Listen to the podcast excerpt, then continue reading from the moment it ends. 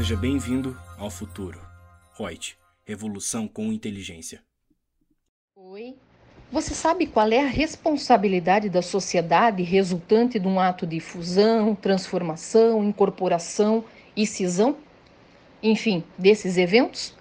Então você vai ficar sabendo aqui no nosso podcast da Reut comigo, Lúcia Yang.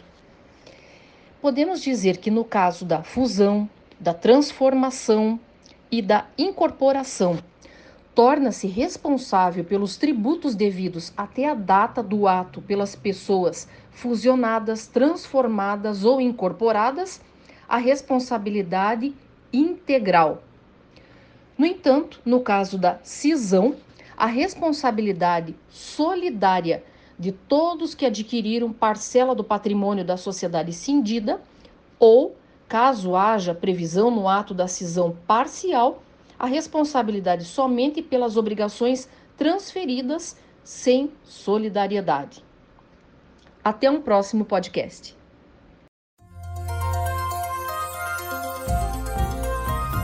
Gostou do nosso podcast?